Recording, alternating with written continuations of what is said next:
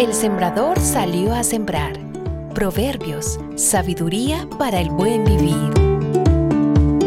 No hay peor ciego que el que no quiere ver, ni peor sordo que el que no quiere oír. Es un popular refrán que viene a la mente cuando nos acercamos al capítulo 9 de Proverbios. El proverbio nos pone enfrente un escenario con dos realidades totalmente opuestas frente a la posibilidad que tenemos los seres humanos de decidir. En una nos presenta una imagen de un gran banquete, una fiesta, que ha sido bien preparada y organizada y que nos brinda una confianza y seguridad absolutas donde podremos deleitarnos y confiar en que nada saldrá mal, ya que todo está concebido de manera perfecta, con una promesa de vida y capacidad de entendimiento. En la otra nos muestra una casa con el luto, el dolor, la certeza de una muerte segura como el fin de las decisiones tomadas de manera imprudente. Además resulta interesante cómo enmarca en estas realidades a dos personajes alegóricos, posiblemente dos mujeres, una llamada sabiduría al frente del banquete y la otra mujer necia al frente de la casa de dolor disfrazada de fiesta. Estas brindan la posibilidad de dos fines diferentes a quienes atienden a uno u otro llamado.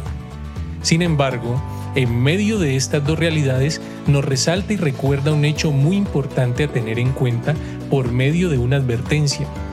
El que corrige al burlón se gana que lo insulten el que reprende al malvado se gana su desprecio. Versículo 7. Instruye al sabio y se hará más sabio. Enseña al justo y aumentará su saber. Versículo 9. Recordándonos la clase de persona que podemos llegar a ser y la realidad que podemos vivir, de acuerdo a nuestras decisiones. Todos estos marcados contrastes anclados por medio de un gran y fuerte eslabón que está justo en el centro de la escena, como el gran llamado y principio fundamental. El comienzo de la sabiduría es el temor del Señor. Conocer al santo es tener discernimiento. Versículo 10. El conocimiento de Dios y un reverente respeto hacia Él son los elementos principales que el proverbio nos brinda para tomar mejores decisiones. Vengan, disfruten de mi pan y beban de mi vino que he mezclado. Dejen su insensatez y vivirán. Andarán por el camino de discernimiento.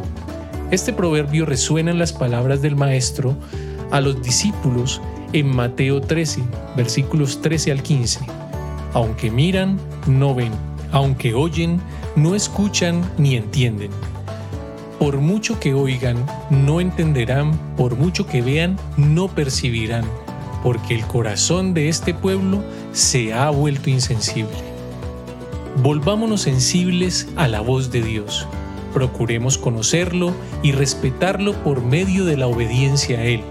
La mejor forma de hacerlo es a través del estudio de su palabra, la Biblia, y de esta manera tendremos sabiduría para el buen vivir, para que así no se diga de nosotros, no hay peor ciego que el que no quiere ver, ni peor sordo que el que no quiere oír. Dichoso es el que oye y retiene la semilla me.